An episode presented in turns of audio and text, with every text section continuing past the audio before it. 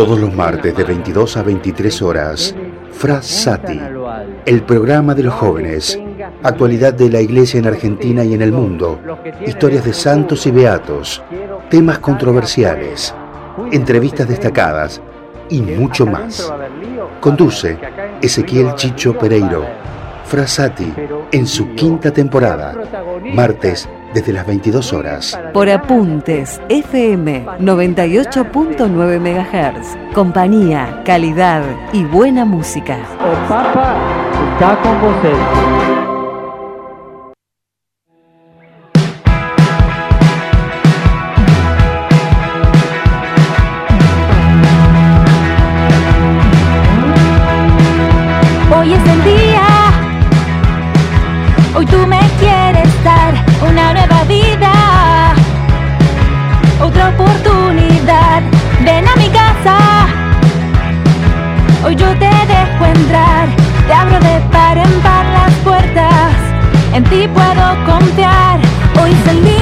Hola, ¿qué tal? Muy, pero muy buenas noches, bienvenidos a una nueva emisión de Frasate. Hoy es el día, hoy es el día de este programa que hace cinco temporadas realizamos de manera ininterrumpida, programa de jóvenes para jóvenes, como decimos siempre.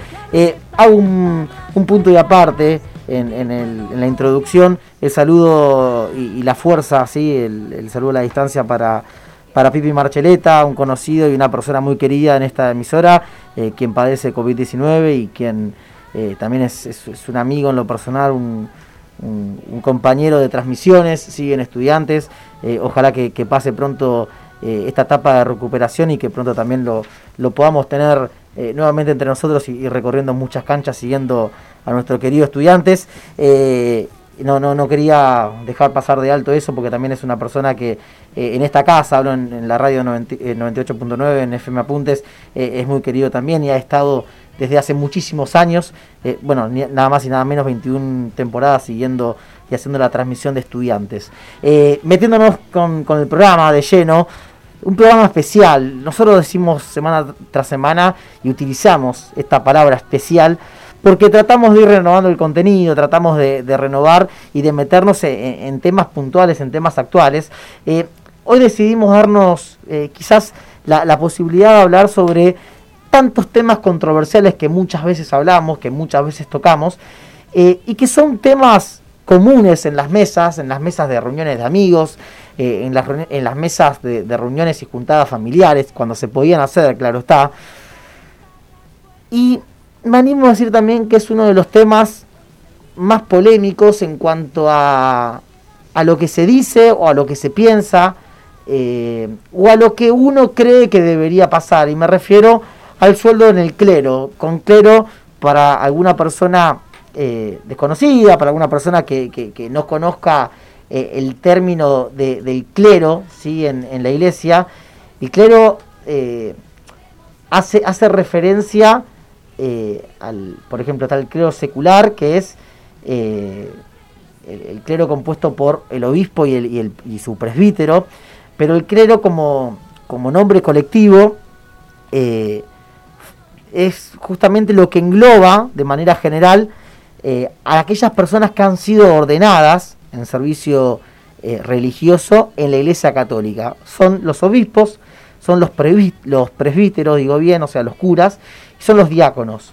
Eh, cada persona de manera in- individual recibe el nombre de clérigo. Bueno, nosotros vamos a hablar acerca de el sueldo, el sueldo económico, lo que percibe un obispo, un sacerdote, un diácono, eh, por tener ¿sí? la, la- posibilidad de ser parte de este clero. Está bien, está mal que lo perciban, cómo lo perciben. Acá en nuestro país, en Argentina, lo perciben, lo dejaron de percibir, eh, están de acuerdo, no están de acuerdo desde la iglesia. Está esta separación de la que mucho, eh, muchos hablan de la iglesia y el Estado.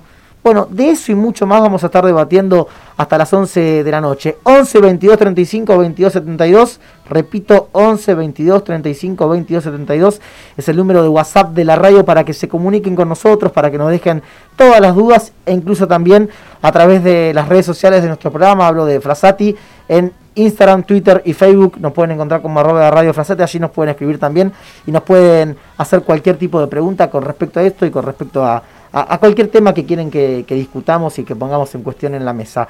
Sin más preámbulo, porque nos vamos a, extender y mucho en este programa para hablar de este tema particular, empiezo a presentar a la mesa de Frasati. Aquí en el estudio la tengo a mi izquierda a Solange Crexi, ya ha participado de, de Frasati, pero vuelve después de un tiempito largo y le doy la bienvenida. ¿Cómo estás, Sol? Buenas noches. Todo bien, buenas noches a todos y un saludo a los que nos están escuchando. Bueno, muchos temas para, para conversar, para tratar. También vamos a hablar de algo que solemos hacer mención, que es eh, el proyecto que lleva adelante Sol, justamente con, Lucho Gasparini, un amigo de la casa. Eh, hablo desde el vórtice. Bueno, varias noticias también sobre desde el vórtice. Vi también que hubo una nueva publicación. Bueno, de eso también vamos a estar hablando. Dale, sí. Vengo a traer info chaqueña. Bien, bien. Eh, la tengo también del otro lado, conectada de manera virtual a, a Cami Cirole, a Chumi. ¿Cómo andas, Chumi? Buenas noches y bienvenida. Buenas noches, muchas gracias a todos. Uy, me escucho con eco, me parece. Ahí está, ahí está. Ahí va bien, perfecto. Bueno, muchas gracias a muchas gracias Chicho por la presentación. La verdad que muy contenta por estar otra vez acá en la radio y también muy emocionada por todas las noticias y el tema muy polémico que tenemos para hoy. Bueno, no, nos metemos de lleno, si les parece, en, en, este tema en este tema particular, el sostenimiento del culto. Eh, para contextualizar y para poner eh, en vigencia eh, lo que pasa actualmente en Argentina, la Constitución Nacional, en primer lugar, dice que el gobierno federal sostiene el culto católico, apostólico y romano. Esto pasa y sucede y se, y se puede leer y se puede encontrar en el artículo 2. Y su razón histórica es la cuantiosa confiscación de bienes que el Estado, el Estado Nacional, le hizo a la Iglesia y a las órdenes religiosas. En la actualidad, ¿sí? en este 2021, eh, hoy 25 de mayo, Día Patrio, esto se concretiza en que el presupuesto nacional destina a la Iglesia Católica varias cosas. En primer lugar, destina un aporte a los obispos, ¿sí? un aporte que es para que tengan en cuenta el 80% del sueldo que percibe un juez de primera instancia. También hay un 70% que el Estado le provee a la Iglesia, a la Iglesia Católica, para los obispos auxiliares y eméritos, y también hay un 60% que el Estado Nacional le provee a aquellos eh, obispos auxiliares eméritos, ¿sí? 80, 70 y 60%. Existe también un aporte que se da desde las parroquias, parroquias de fronteras o zonas desfavorables, un aporte que, eh, a ver, por, parroquias de fronteras o, zonas desfavorables se, se entiende aquellas eh, parroquias que están, por ejemplo, en, en, una, en un barrio vulnerable, en un barrio que, no tiene acceso eh, quizás a, muchos fondos económicos, el Estado provee también parte de su presupuesto a eso. Existe también un, aporte, por ejemplo, para la formación de los seminaristas de las diócesis. Y durante el año 2018 eh, se empezó a discutir, ¿no? Y se empezó a, poner en tela de juicio todos estos aportes, ¿no? La, la CEA, la, Comisión Episcopal Argentina, aceptó la propuesta del, gobierno de poder discutir el aporte que se realiza y esto llevó a que empiece un diálogo, un diálogo eh, permanente, un diálogo cotidiano, donde eh, hay un fin en un mediano y corto plazo que hace referencia a que justamente desaparezca el sostenimiento que el Estado Nacional le hace, en este caso, a la Iglesia Católica. Eh, para contextualizar también y para contarles, la Comisión Episcopal Argentina creó una comisión, eh, en una reunión que se realizó en noviembre del año pasado, creó una comisión que justamente promueve el sostenimiento del culto, pero el sostenimiento del culto en una misión evangelizadora que hace la iglesia. Eh, ya vamos a estar indagando sobre, sobre este tema, eh, pero me quiero detener, y ya le abro el, juego a, mis compañeras, me quiero detener en algo que quizás uno dice, eh, hay, hay posiciones diversas, ¿no? Acerca de si está bien o si está mal que un sacerdote, un obispo, un diácono perciban alguna ayuda monetaria el bien que la iglesia hace es inmenso. ¿sí? Hay ayudas sociales, eh, lo hemos charlado justamente en, programas anteriores. ¿Cuántas veces la iglesia, a través de diferentes grupos, diferentes movimientos, diferentes acciones, ayuda ¿no? a ciertas personas que están en situación de calle, a los presos, eh, a médicos, a enfermeros, ahora personal de salud. Eh, y es una tarea que se hace, como dice la Madre Teresa de Calcuta, una, una, de mis frases favoritas, sin esperar nada a cambio. Pero todo, claro está, requiere, eh, además del, esfuerzo humano, un gasto, ¿sí? el que tiene que poner el auto para ir a tal lugar, bueno, tiene que ponerle nafta, tener un seguro en el auto, tener eh, que comer, bueno, diferentes gastos comunes. Eh, y creo yo, creo yo que eh, la Argentina, ¿sí? la constitución argentina habla acerca de que somos una nación que, recibimos como herencia la fe católica. todavía está eso, ¿no? De ser una iglesia y un Estado unidos que eh, no de Estados Unidos, sino más bien unidos como, como componentes. Yo creo que a la, a la, corta, ¿sí? hablando en criollo, se va a, disolver esta unión. Eh, pero la iglesia ya tiene sus propios medios, sus propios recursos. Y quiero decir y quiero abrir el, juego, y ya, ya le doy la palabra ahora sí, a que muchos obispos, muchos sacerdotes renunciaron hace un tiempo a recibir este sueldo que les corresponde, o que, mejor dicho, el Estado debería, por la Constitución argentina, proveerles. Eh, es una discusión larga y, lejos de, meternos en esta discusión, nosotros lo que intentaremos hacer hasta las 11 de la noche es contarles y eh, anunciarles a través de ejemplos, a través de informaciones, a través de datos estadísticos que tenemos, cuáles son justamente eh, las realidades que se viven en diferentes diócesis de Argentina con respecto a esta unión iglesia y Estado. Bueno, de esto vamos a estar conversando, pero les hablo el juego eh, a, Sol que está acá en la mesa y a, Cami también sobre lo que iba comentando, ¿no? Eh, una iglesia y un Estado que en ciertas cosas están unidos y en ciertas cosas no, pero es un tema muy, muy polémico, ¿no? En el día a día. Sí, es un, un tema polémico, de hecho no quiero... Eh, bueno, hace poco con Desde el Vórtice sacamos un, un IGTV en Instagram que habla sobre esto del Vaticano misionario, ¿no? Muchas veces se ve que, o la gente habla que con la plata, con lo que existe en el Vaticano, se podría solucionar la pobreza en el mundo y, un montón de cosas más desde el desconocimiento. Quizás nosotros cuando hacíamos ese IGTV, mediante investigaciones, pudimos ver que la Iglesia, el Vaticano, es una de las instituciones que más da a a los pobres, a comedores, que tiene, es una de las instituciones que más se ocupa de, la pobreza y que todas las cosas que hay dentro del Vaticano en realidad son cosas que pertenecen al patrimonio de la, de la humanidad. Exacto. Eh, y bueno, contarles a, a, vos, Chicho, y a los que nos están escuchando, que eh, el Papa Francisco, para, para poder solucionar esta crisis económica y, y ayudar en la crisis económica que había en el Vaticano y bueno en el mundo, eh, decidió reducir los sueldos a partir del 1 de abril de 2021, eh, la remuneración pagada por la Santa Sede y el Estado de la Ciudad del Vaticano a los cardenales. Eh, bueno, se redució en un 10% respecto a la, a la última retribución recibida, ¿no? así que bueno, esto muestra también una iglesia que se preocupa no solo por, por la crisis económica que hay, sino también por limpiar un poco esa imagen de, de la iglesia millonaria, del Vaticano millonario, pero que es una imagen total desde el desconocimiento, creo yo, ¿no? De esto que se escucha, del anillo del Papa, de, de por qué tal cura tiene tal auto y demás, ¿no? Sí, sin dudas. Y, hay que saber también, eh, ya te cedo la palabra a Chumi, que muchas veces los bienes que, reciben los curas eh, son bienes que reciben a veces por, por los movimientos, por las parroquias, por por regalos, ¿sí? Tengo un cura, por ejemplo, amigo que tiene una camioneta y que la camioneta se la, se la regalaron sus padres.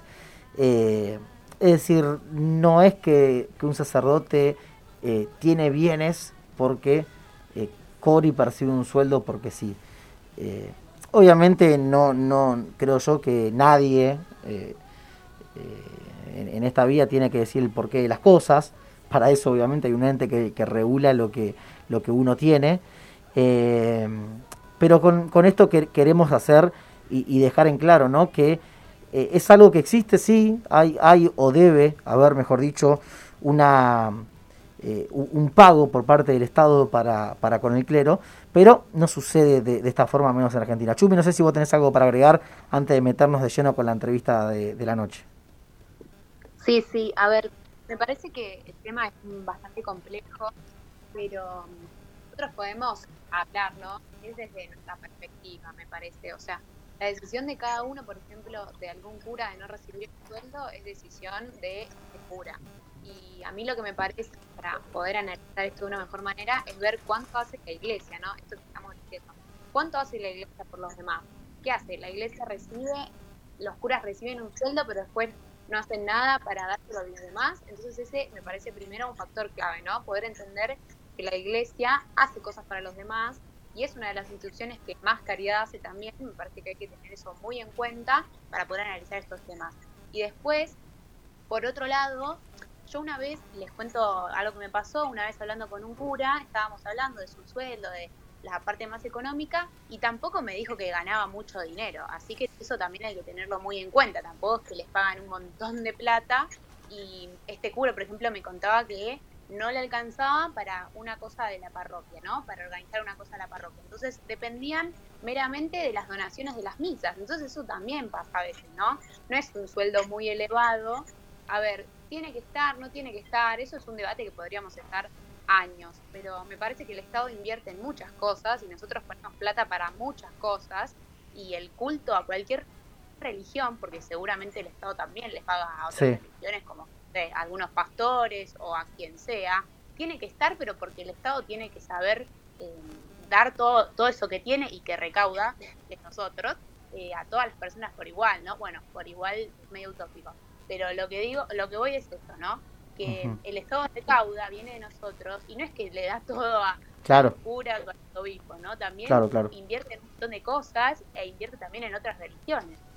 Sí, sin duda, coincido con lo que con lo que decías, Chumi. Si te parece, eh, lo tengo conectado, lo tengo en línea eh, a Máximo Jursinovic, vocero de la Conferencia Episcopal Argentina, a quien primero le agradezco, es un placer tenerlo eh, al aire en, en Frasati, en nuestro programa, y le agradezco porque, bueno, hemos charlado varias veces con él, nos damos el lujo en esta quinta temporada de Frasati de, de tenerte al aire, Máximo. gracias por atendernos, buenas noches ¿Cómo estás? ¿Todo tranquilo? Buenas noches, ¿cómo estás vos? Bueno, qué gusto estar con ustedes. ¿eh? Realmente, después de mucho tiempo, poder, poder conversar un rato al aire. Muchas gracias. Bueno, vos sabés que eh, siempre por, por, distintos temas hemos conversado por, por WhatsApp. Nosotros eh, tratamos de, de, llevarle a los jóvenes las noticias frescas, más recientes de la Iglesia a nivel nacional y a nivel también internacional. Y hoy justamente estamos hablando y, e informando también sobre un tema que eh, nosotros queríamos tocarlo hace varios, varios programas eh, y que tiene que ver justamente con, con, el sueldo ¿no? que, se percibe en el clero.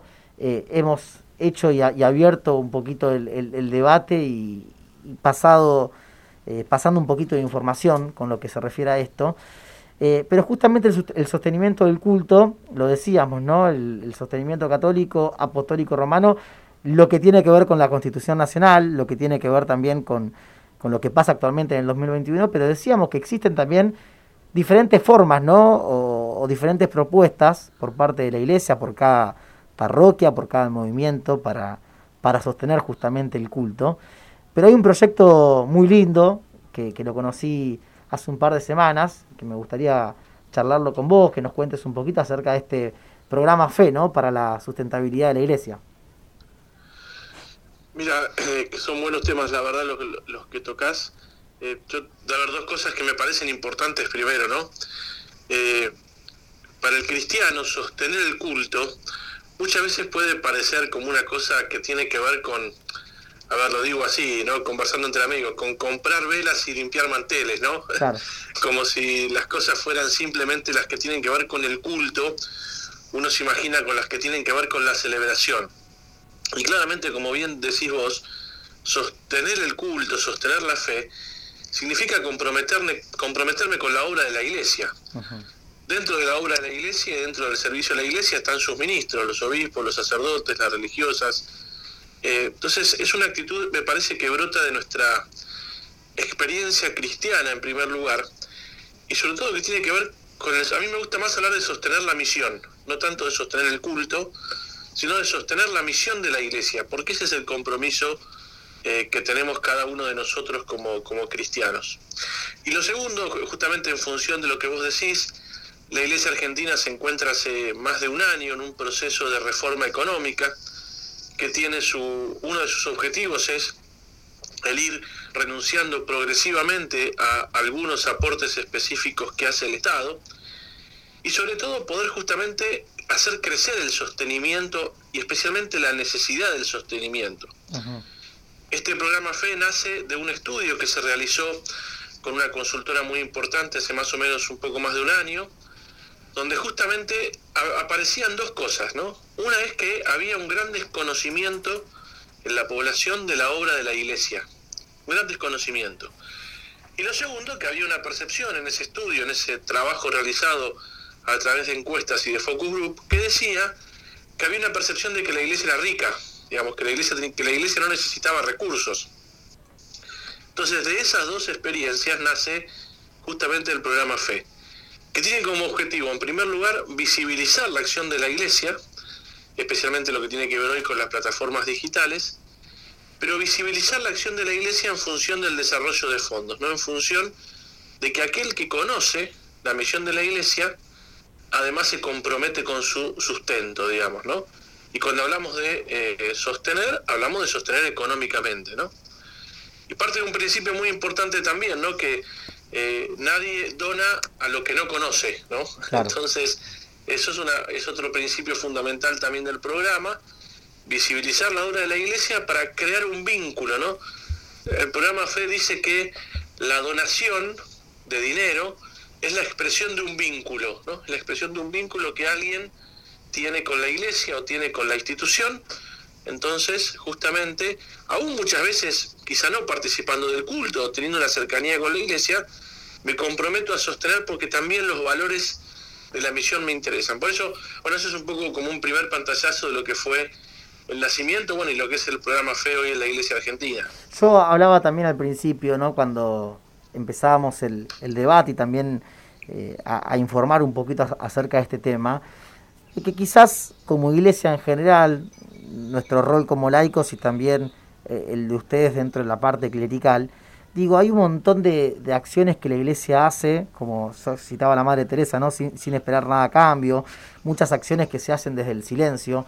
Hablo quizás más que nada desde, las, desde la caridad, ¿no?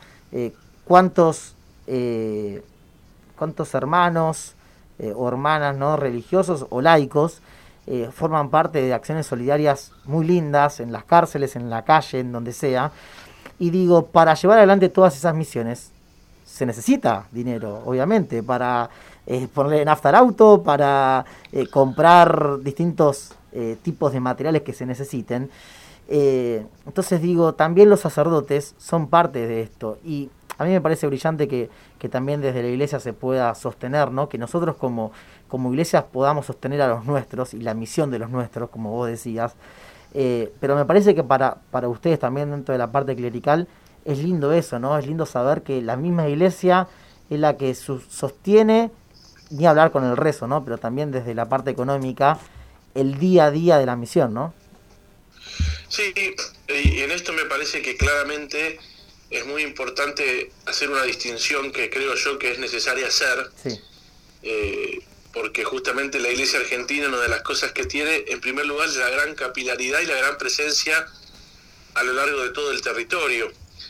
Y en eso hay que reconocer que quizás nosotros, yo soy sacerdote también en la cultura más urbana, que ya hay muchas cosas que tenemos solucionadas de nuestra vida, justamente por estar en lo urbano. En cambio, realmente en muchísimas provincias, en muchos lugares del interior, los sacerdotes eh, recorren muchísimo para llegar a las capillas, llegar a las celebraciones, para eh, dar la catequesis.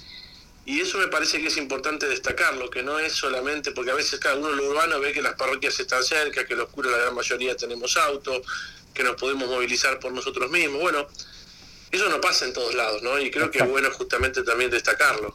Sí, y también yo hacía mención a que quizás muchas veces ustedes, los curas, eh, un auto, un bien, el, bien que sea, ¿no? A veces se ha recibido también como una donación de, conocidos, de la misma eh, diócesis, de la misma comunidad, de un familiar, ¿no? También. Eh, que yo siempre digo, hay, hay que humanizar más las cosas. Eh, hoy un sacerdote puede ser un amigo, un conocido, el día de mañana tal vez pueda ser un santo, como también nos pasa a nosotros como laicos, que hoy vemos muchos ejemplos ¿no? de santidad juvenil laical. Eh, pero digo, los bienes en sí, los bienes terrenales, eh, llegan y aparecen de muchísimas cosas eh, y que muchas veces de eso no se discute y no se habla, ¿no, Maxi? Sí, totalmente, ¿no? Yo creo que, a ver, sí creo también que hay que, a ver, que los sacerdotes y los ministros, más allá de nuestra condición de sacerdotes diocesanos o, o de sacerdotes religiosos que a veces pueden tener un voto de pobreza, Sí, creo que la austeridad es un valor también, que la gente muchas veces lo sabe valorar. Hmm. Eh, y austeridad no quiere decir justamente no tener lo necesario, pero la austeridad de vida eh, también es algo importante para los sacerdotes. Más allá, por supuesto, que coincido con vos que nosotros eh, realmente somos sostenidos por el pueblo de Dios. Pero también tenemos ese valor de la austeridad como un ideal, ¿no? Que es sostener también un estilo de vida parecido al de Jesús y entonces también acostumbrarnos a vivir con lo que necesitamos, ¿no? Justamente para, para nuestra misión. Y coincido también muchas veces, ¿no? Que hay que humanizar, es decir, eh, también en esto yo te sumo una cosa que es importante y que el programa FE también la ha asumido en su sostenimiento, lo que significa también la mantención de los seminarios. Claro. los seminarios de la Argentina, quien ingresa a un seminario para discernir su vocación sacerdotal, y si la tiene un día ordenarse sacerdote, en los seminarios de Argentina no se cobra, es gratuito. También es sostenido por las dioses y sostenido por los fieles los seminarios, ¿no? Eh, el estudio, la vida de los seminaristas, bueno, eh, justamente también, ¿no? Porque cuando uno se consagra a Dios, eh, también la iglesia te, te, acompaña para que vos puedas hacer ese discernimiento, ¿no? Entonces yo creo que tal cual, coincido con vos, hay que humanizar, pero también hay que dar a conocer, ¿no? Y una cosa que me parece sumamente importante también en esto, porque estamos hablando muchas veces eh, de dinero, de donaciones, es ser transparente. ¿no? La transparencia es un valor también muy importante en la reforma económica de la Iglesia. ¿no? La transparencia de aquel que sostiene aquel que dona también tiene derecho a saber eh, qué es lo que se hace con lo que se recibe. ¿no? Entonces, ese valor me parece que es también muy importante. Ah, ahí Camila, que está no está presente en la, acá en el estudio de la radio, te, va a hacer una consulta. Eh, vemos si la comunicación llega bien. Eh, Cami, ya te, escucha Maxi. Hola Máximo, ¿qué tal? Buenas noches, ¿me escuchan bien ahí? Sí. Te escucho lejos, pero creo que te escucho, Camila. Buenas noches, ¿cómo estás? bueno, muchas gracias. Sí, a mí me interesa esto que vos dijiste recién de lo urbano y las provincias y los lugares más vulnerables. Y te quería preguntar qué pasa con las parroquias de los lugares más vulnerables, ¿no? Y cómo incide el programa FE allí, si es que incide. Escucho muy lejos. Eh, por lo... ¿Me puede pasar la pregunta? Sí, sí, creo que lo que lo que te preguntaba era cómo incide el programa FE en, los barrios más vulnerables de, la Argentina. Eh, era eso, ¿no, Cami, lo que le decías? Sí, sí, eso, eso. Sí, eso, Maxi. Bueno, pero, bueno, voy a saludarte de vuelta, Camila.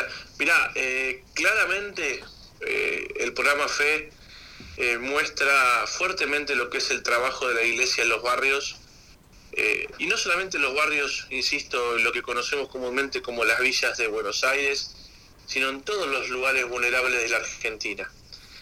Claramente cuando estadísticamente estudiamos las cuestiones que tienen que ver con lo digital y con las redes, lo que presentamos de los barrios siempre tiene mucha fuerza.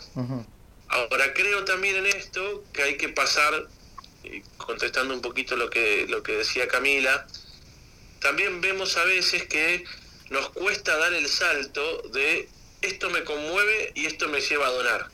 Lo digo en criollo, ¿no? Me conmueve el corazón, me tengo que poner la mano en el bolsillo, digamos, y abrir la billetera. También es un desafío ese, ¿no? Pasar de la conmoción también a la ayuda concreta, ¿no? Cuando uno ve lo que es la tarea de los curas y la tarea de la iglesia en los barrios, claramente enseguida nos conmovemos ¿no? con, lo que significa la iglesia trabajando en el territorio. también vemos que a veces, bueno, hay que hacer ese salto, ¿no? De la conmoción a la donación, digamos, ¿no? Eh, que como decían algunos padres de la iglesia, bueno, eh, la fe también tiene que llegar al bolsillo, digamos, ¿no? Y justamente eh, también aquello que creemos y aquello que nos conmueve, comprometerlo también en, el compartir los bienes económicos. Así que esto que pregunta Camila, por, sí claramente, pero sentimos que tenemos que seguir trabajando en lograr un mayor compromiso del sostenimiento de, lo que significan las parroquias, especialmente presentes en los lugares más vulnerables de la Argentina. Hola Maxi, ¿cómo estás? Sol te saluda, ¿me escuchas bien? ¿Qué tal? ¿Cómo estás, Sol? Un gusto saludarte. Gracias. Eh, bueno, más que nada, no es una pregunta, creo que fuiste muy claro. Más que nada una, una reflexión, estoy viendo acá un poco la historia y el, el programa FE.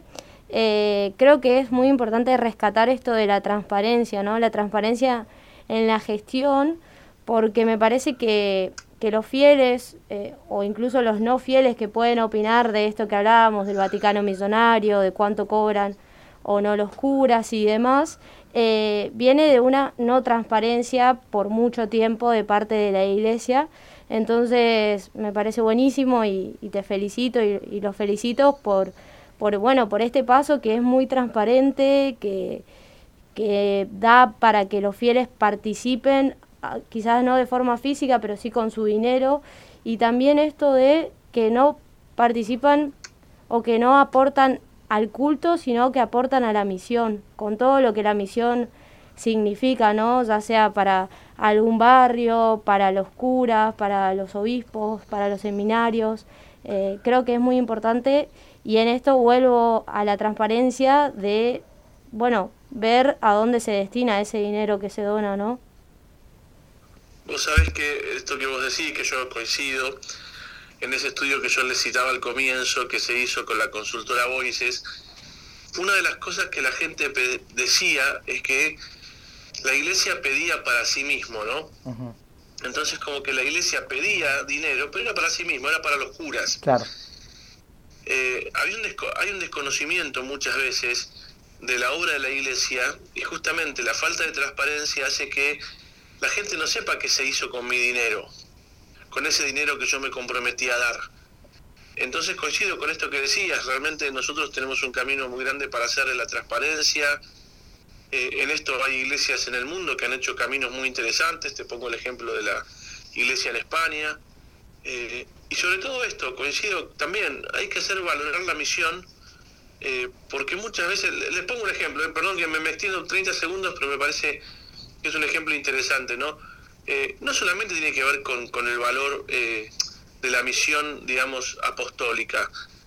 La iglesia muchas veces también es un, es un servicio cultural, digamos, ¿no? Es un patrimonio cultural de los pueblos. Claro, claro pongo un ejemplo, uno, eh, ¿quién no ha ido alguna vez a Iruya y se ha sacado una foto con la iglesia de fondo, digamos, ¿no? Eh, entonces, bueno, también hay que justamente poner en valor lo que es la presencia cultural de la iglesia. Eh, y que por supuesto muchas veces el turismo, por ejemplo, tiene, se nutre muchísimo de los valores de la iglesia. En España se hizo hace unos años un, una especie de evaluación de lo que significaba el turismo para el Estado español, y cuánto de eso muchas veces dependía justamente del patrimonio cultural de la iglesia, el turismo. Bueno, son cosas que hay que seguir profundizando, me parece, porque realmente la misión de la iglesia no es solamente lo que pasa en una parroquia, sino lo que pasa también en una sociedad. Sí, sí, coincido plenamente. Y, la última pregunta que, te hago, Maxi, antes de, quizás el cierre final, por poder anunciar un poco más las, las formas de comunicarse o, de participar y, de conocer más el programa FE, eh, quizás también es una reflexión, pero con un, modo de pregunta. Eh, obviamente el Concilio Ecuménico Vaticano II fue un quiebre en muchas partes de, la Iglesia, también para los laicos, ¿no? para, para, para llevar el protagonismo que, que, muchas veces, y a los jóvenes más aún, se nos pide. Eh, pero coincidís en que quizás, un poco sumado a lo que decía Sol, eh, estamos en una época donde hay mucha reflexión por parte de la Iglesia a ver, nosotros hicimos, eh, entre estos temas controversiales, hemos hablado de, la pedofilia en el sacerdocio, con datos estadísticos, ¿no? De, a ver, la reconocemos, existe, pero no todos los curas son así. eh, yo tengo un montón de amigos curas, a muchos los, los considero padres en, la fe y también en el día a día, ¿no? Eh, y digo, no hay que meter a todos en la misma bolsa, pero también con un montón de temas, ¿no? Con, los que se ataca la iglesia, pero me parece que estamos en un tiempo de, de hacer un análisis, ¿no? una, una recapacitación en muchos temas y decir, bueno, las cosas, los tiempos cambian, eh, somos humanos, todos los que conducimos la iglesia, como sacerdotes, obispos, el mismo Papa, ¿no? O nosotros como, como laicos. Y es bueno eso, ¿no? Es bueno, en este caso, el programa de fe, el programa Fe, ¿no? Presentar un programa, ponerlo a disposición y con una transparencia. Me parece que es algo fabuloso y habla de esta reflexión y, y autocrítica, ¿no? Por parte de la iglesia. Sí, yo comparto dos cosas. Me parece a ver, el programa FE nace como una experiencia de diálogo con el mundo. Mm. Y yo creo que justamente como eh, tanto lo que es el Concilio Vaticano II, pero especialmente lo que es el magisterio de Francisco, claro. y creo yo la enseñanza más grande de Francisco en este tiempo es la necesidad que tenemos como iglesia de dialogar con la cultura y con el mundo para desde ahí revisar nuestro mensaje, que por supuesto va a tener siempre un anclaje en el Evangelio de Jesús pero yo creo que nosotros tenemos que lograr hablarle al mundo de lo que hacemos y de lo que predicamos eh, de otro modo. Eh, muchas veces muchos nos, muchos nos decían con mucho temor, bueno, todo esto de las redes sociales y los códigos QR y las cuestiones de los teléfonos para donar y el programa, y después nos terminamos dando cuenta que la gente lo usa, digamos, ¿no? Sí, el, nuevo mundo, la nueva tecnología, el avance tecnológico. tenemos que, tenemos que dialogar con ese mundo y con respecto a lo segundo que decías, es verdad, claramente la iglesia está traspasada en estas últimas décadas, especialmente me parece en el nuevo milenio, eh, claramente por situaciones de su interioridad como iglesia que han sido difíciles, son difíciles todavía. Claramente coincido que hay que mirar el ministerio sacerdotal desde una mirada mucho más amplia, pero bueno, también transitar el dolor eh, de lastimar los niños, bueno, también creo yo que lo tenemos que transitar porque es verdad que no son todos, coincido con vos, pero es verdad que el dolor y el escándalo, bueno, sin duda, es grande aún sea en uno, y bueno, y todos nos tenemos que comprometer con una cultura del cuidado en esto, ¿no? Yo creo que todos estos temas que bien decís vos, lo que nos tienen que ayudar no solamente a reflexionar, sino a generar un diálogo y una cultura del cuidado, porque bueno, claramente vemos lo que lastima la credibilidad de la iglesia, como decías vos, por ejemplo, el tema de los abusos, que claramente, por supuesto, no hay que generalizarlo, pero sí creo bueno que es un dolor que es la gran cruz de la iglesia, me parece, desde el inicio del nuevo milenio hasta acá. Sin duda, sin duda. Maxi, el programa fe.org la página. Eh, ahí se puede encontrar con qué cosa la, persona que entra, la persona que quiere investigar y también ser parte de, esta campaña. Primero se encuentra con un montón de historias, posteos y campañas que tienen que ver con visibilizar la iglesia. Y en segundo lugar, cuando uno ingresa donde dice cómo donar, tiene tres posibilidades. Uno puede donar a la iglesia argentina en general, decir, yo me quiero comprometer con la iglesia. Después puede ingresar a su diócesis particular, por ejemplo, bueno, yo soy de tal diócesis y quiero donar a la diócesis. Y lo más importante, que es lo que más claramente funciona, es que están cargadas todas las parroquias del país, ¿no? Es decir, yo una vez que pongo la diócesis aparecen todas las parroquias, con lo cual puedo elegir mi parroquia para donar, ¿no? Eh, o el comedor que funciona en mi parroquia. Por eso son tres modos que hay de donar, eh, con una plataforma muy sencilla de usar, eh, que, se, que es tarjeta de crédito, tarjeta de débito, y bueno, y eso llega directamente a las, a las comunidades que están, insisto, todas las parroquias del país cargadas en el programa. Así que los invito a que ingresemos, lo mismo en las redes sociales, estamos presentes tanto en Instagram como en Facebook, como en Twitter, y bueno, y, el sitio web de donaciones que es como el alma mater del programa. Te sumo una más, los seminarios también como parte de las donaciones. Exactamente, exactamente, bueno, tenés razón, ya está eh, desde el domingo del Buen Pastor esta campaña de sostenimiento de los seminarios que insistimos es uno de los eh, aportes que, la Iglesia va a renunciar al Estado, que hacía aportes para los seminaristas, con lo cual a futuro es un compromiso que necesitamos realmente de toda la comunidad. Maxi, gracias por tu tiempo, por tu testimonio. Es un placer enorme en lo personal eh, haberte entrevistado por este tema. Bueno, ojalá que, que también eh, sea futuro por, por otros que nos conozcamos personalmente, pero bueno, nosotros como, como medio de comunicación para los jóvenes, pero también decimos, ¿no? Para aquellos que quizás no son jóvenes en, edad, pero sí jóvenes en, cuanto al espíritu, también tratamos de transmitir esto, ¿no? La, la, fe católica, de, de, salvar quizás todo, todo tipo de diferencias que exista eh, y hablar de estos temas quizás controversiales o que son comunes en nuestras casas, con otros amigos, en reuniones, bueno, cuando se podía hacer, ¿no? En otro, en otro mundo, pero, pero bueno, que siempre son comunes y está bueno debatirlos y también nosotros como jóvenes tener respuestas para, para poder eh, discutir, obviamente con caridad, sobre estos temas. Así que gracias por tu testimonio. Bueno, a ustedes en primer lugar, bueno, alentarlos realmente a seguir con este camino, bueno, que tiene que ver justamente con comunicar el Evangelio, con el compromiso con una comunicación al servicio de la gente, así que bueno, los aliento, los agradezco, bueno, te agradezco a vos también. Eh, yo vengo del mismo palo que vos, que es el periodismo deportivo, así que por, supuesto que yo soy mucho más grande que vos de edad, pero, pero bueno, eh, realmente es una alegría también escucharlos y, y gente del mundo del periodismo como ustedes que se dedique a esto y que se den en la vida un huequito para esto, me parece enormemente, enormemente valioso y se los quiero agradecer públicamente. Maxi, gracias, un abrazo grande y bueno, ojalá que nos veamos pronto. A ustedes, Dios le bendiga.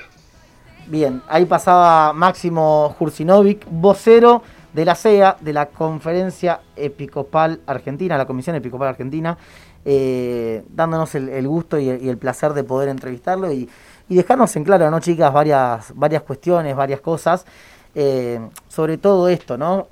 La Iglesia ya reconoce que va a haber una separación con el Estado, eh, la iglesia sabe de esto eh, y la iglesia ya se empieza a preparar y a preocupar por cómo responder ante todas estas cosas. Sí, habría que ver... perdón, me... Perdón, ¿me, escucha, ¿me escuchan ahí sí, sí, perfecto. medio mal? Perfecto, perfecto. mejor me puse los auriculares. Bueno, a mí lo que, lo que más me llegó de todo esto que dijo, obvio que estaría bueno hacerle un montón de preguntas más porque realmente el programa que propone es muy interesante, pero con las dos cosas que me quedo es esto de pasar hacer ese salto, ¿no? De la conmoción a la donación con sentido. Eso la verdad que me voló la cabeza, porque no es solo conmoverse por algo, por ejemplo, cuando hablábamos de los barrios vulnerables, no solo conmoverse y hacerlo como un poco de, de, inercia, ¿no? Bueno, agarra la billetera, como él decía, sino poder entender por qué uno hace lo que hace, hacia dónde va el dinero, como decía Sol, de la transparencia. Eso me pareció excelente. Y otra cosa también muy importante es esto de el diálogo con el mundo, ¿no? De ir por las riendas de la sociedad. O sea, me parece que uno necesita explicarle las cosas a la sociedad como la sociedad las necesita escuchar en ese momento. Así que esas dos cosas me parecieron fantásticas. Sumado a esto que, decía Chumi, me parece que también tomar conciencia todos los, fieles, ¿no? De, de, ser protagonistas. Chicho recordaba el Concilio Vaticano II, en donde la Iglesia se abrió hacia los fieles, ¿no? Hacia aquellos que no eran curas, que no eran monjas, que no eran consagrados, sino a los fieles, a nosotros. Entonces, hacernos cargo también de eso y de, ser protagonistas, ya sea mediante nuestro dinero, en la medida que podamos, pero también de estar presentes, ¿no? Sí, sin duda, si algo para cerrar y para, para ponerle punto, punto final al tema. Eh, me parece bien que, que uno como, como parte de la iglesia pueda ayudar y ser parte de esta causa, ¿no? de, al menos de este proyecto, proyecto FE que apunta eh, a ser una iglesia independiente, a lo que tiene que ver con algún tipo de donaciones. Eh, yendo quizás en, concreto a algunas preguntas, ¿existe un aporte del Estado para con la iglesia? Sí, existe. No se da, al menos en Argentina actualmente, en todas las diócesis de esa manera. Hay obispos que han renunciado a percibir cualquier tipo de donación o aporte del Estado. Eh, hay otras diócesis que todavía lo siguen recibiendo, hay, sacerdotes que siguen teniendo eh, este aporte como, como, Estado, pero no sucede en todos lados y es cada vez más chico, ¿sí? El, eh, no la comunicación, pero sí el, el, tipo de donación que hay por parte del Estado para con la Iglesia, que, lo vuelvo a repetir, es algo que viene y que está explícitamente puesto en la Constitución Nacional en el artículo 2, ¿no? El sostenimiento al culto católico, apostólico y romano. Bueno, queríamos darnos el, lujo y la, posibilidad de, hablar esto en el programa. Vamos a hablar sobre muchos temas, ¿sí? como este, eh, como este, este tema que quizás eh, hace referencia a algo que decía Daniel, un amigo mío, a, temas que están ¿no? en la mesa común de, las casas, de los amigos, de, diferentes sitios.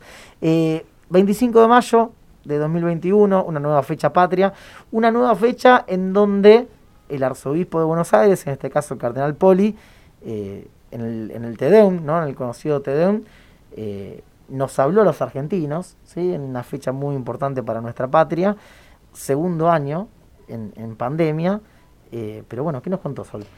Bueno, el cardenal Poli en la homilía apeló al Evangelio de San Marcos que presenta, como sabrán, a Jesús por el camino que los lleva de Galilea a Jerusalén para, bueno, cumplir su destino, ¿no? Y el cardenal destacó que lo hace con una libertad soberana, que Jesús lo hace con una libertad soberana, con voluntad firme y decidida, obediente a lo que le pide su Padre Dios, ¿no? Entonces el cardenal también decía que no nos debe escandalizar la ambición de quienes habían seguido al Señor para anunciar un reino que comienza aquí pero que no es de este mundo.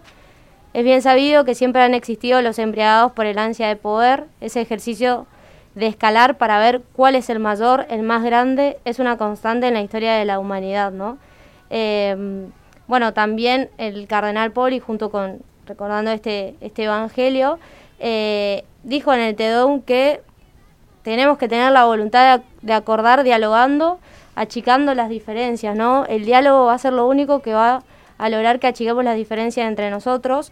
Y también afirmó que el destino de los argentinos es fraterno, solidario, con educación, salud y justicia, con igualdad de posibilidades para acceder a tierra, techo y trabajo, respetando la vida de todos, ¿no?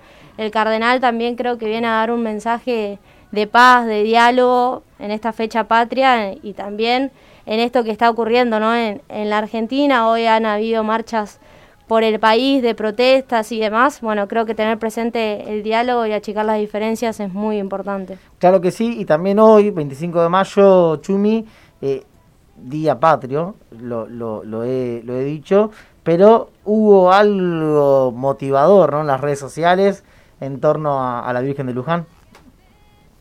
Así es, así es. Bueno, sí. Lo que pasó fue lo siguiente, ¿no? Este, este martes 25 de mayo, el, el Día de la Patria, los argentinos se unieron en las redes sociales para pedir específicamente a la Virgen de Luján, que es la patrona del país, por la salud de todo el pueblo en toda esta situación difícil de la pandemia, ¿no? Y también acá entra la CEA, la que hablamos hoy, la Conferencia Episcopal Argentina, la Arquidiócesis de Mercedes Luján y la Basílica, organizaron el rezo del rosario cada media hora, desde las 6 de la mañana hasta las 24 de este día. Así que un día especial, un día de rezo, un día de muchas peticiones hacia nuestra Madre la Virgen para que nos cuide en estos momentos muy difíciles que estamos pasando. Claro que sí, a, cuidarse, a seguir eh, rezando por aquellos que, la están pasando mal en serio, no solamente en, lo económico, en, en, todo, en todas las complicaciones que tenemos a nivel del país, a nivel mundial, sino también aquellos que, sufren y mucho por, por la culpa de, este virus maldito que parece interminable. Contarles también eh, que hoy, 25 de mayo, la iglesia celebra la fiesta de Santa Magdalena Sofía Barat, aquella que intentó restaurar a Francia, eh, una historia que, data de muchos años, más precisamente del año 1779, año en el cual Santa Magdalena nació en, Francia, en, una pequeña ciudad eh, donde ella sintió enseguida el llamado a la oración y a la vida contemplativa, eh, pero justamente hasta después de la Revolución Francesa ella no iba a poder ocurrir esto, ¿no? Lo descubrió justamente ese llamado al consagrar su vida al servicio de Dios y a la Iglesia. pasó dos años muy duros, dos años en los que aquel proceso histórico político mundial, ¿no? Conocido, hizo que ella, que, Magdalena pueda asumir el, papel protagónico como, como, católica, justamente ese proceso había dejado una estela de, odio, de, ruptura entre, en aquel momento entre los franceses, y el pueblo justamente se encontraba dividido, había eh, muchos que se habían apartado de la fe que habían recibido, y así eh, Magdalena Sofía, como se la, se la conoce, fue la que percibió aquella necesidad de contribuir desde la fe, de la fe católica, eh, la posibilidad de, a ver, decirlo en términos criollos, reparar eh, o, reconstruir aquellas heridas, aquel, aquel tejido social que había quedado quizás partido, fraccionado. Bueno, es lo que, lo que intentó hacer, eh, empezando justamente eh, por la educación y haciendo un montón de cosas por, el bien de, su querida Francia, formación de niñas, de jóvenes, dar a conocer y desarrollar ¿no? la espiritualidad del corazón de Cristo que, lo hizo cerca del año 1800, con, los primeros eh, votos, donde asumió un proyecto de, vida religiosa que combinaba, entre otras cosas, la, contemplación y el apostolado, dos cosas que, eh, dos términos, dos palabras, dos, oraciones que hacen referencia, me parece, a, la vida diaria. Bueno, una vida, una santaza, una santaza eh, que me parece que, es para, para, conocer, aquellos que no tienen la posibilidad de saber sobre su vida, para saber que un día como hoy, pero en 1865 ella falleció en la pequeña sociedad que, ella había fundado eh, y que se ha convertido justamente en una congregación que actualmente cuenta con más de 3.500 religiosas en todo el mundo, especialmente en Europa y en América. Eh, y ella fue canonizada en el año 1925, la tenemos presente en nuestras oraciones y también acá en nuestro programa en Frasati. Nos acercamos al cierre del programa y arranco la despedida. Chumi, gracias por haber estado en otro programa de Frasati y nos reencontramos Dios mediante la próxima semana. Gracias Chicho por la oportunidad, gracias por este programa, la verdad que fue muy interesante, lo voy a volver a escuchar para volver a repasar todo esto que habló Máximo, que la verdad que me encantó. Muchas gracias. Sol, como siempre un placer. ¿Algo para decir desde el vórtice? Algo para decir desde el vórtice. Hace unos días lanzamos un nuevo capítulo, un nuevo podcast sobre la hermana Claire seguramente habrán escuchado, es una joven que murió a los 33 años, la edad de Cristo, y que ha tenido una vida de conversión muy interesante, muy parecida, fue en su accionar, en su vida muy parecida a los jóvenes de hoy, ¿no? Es una, una joven de, de este siglo, así que si pueden escucharlo en las redes como arroba desde el vórtice, en Spotify también en Facebook, en Instagram, en todas las redes posibles. Y quiero mandar un saludo y aprovecho mi participación en la radio para mamá que está escuchando, para, Sofía y también para la tía Ethel, que siempre está presente, la tía Ethel y sus amigas Alicia y Aida. Bien, el saludo para ella, para todos los que están prendidos a través de la radio, a través de FM Apunte 98.9. Es un placer ser parte de esta gran familia, ser parte de de, de Apuntes, el, agradecimiento para Leo Cornillet, para Leo Guayman que tuvo en la operación técnica. Nosotros nos despedimos, esto fue todo por hoy. Eh, y algo, algo cortito para terminar, eh, siempre tratemos de, saber ¿sí? y de entender que existe, ¿no? Existe la posibilidad de, a ver, de reflexionar y dar otra oportunidad en la vida. Eh, la iglesia está en este proceso. Eh, se reconocen los errores, se reconocen aquellas cosas que se han hecho mal, de aquellas cosas que, no se hicieron de una manera correcta y también se trata y se intenta eh, corregir, cambiar y empezar a escribir una nueva historia. Somos parte de esto, somos parte de, una iglesia que tiene errores, de una iglesia que está compuesta por, por, por personas que las personas como todos nos equivocamos. Nos despedimos, esto fue todo por hoy, como decía Frasati, siempre hay que aspirar hacia lo alto. Chau, chau, hasta la próxima.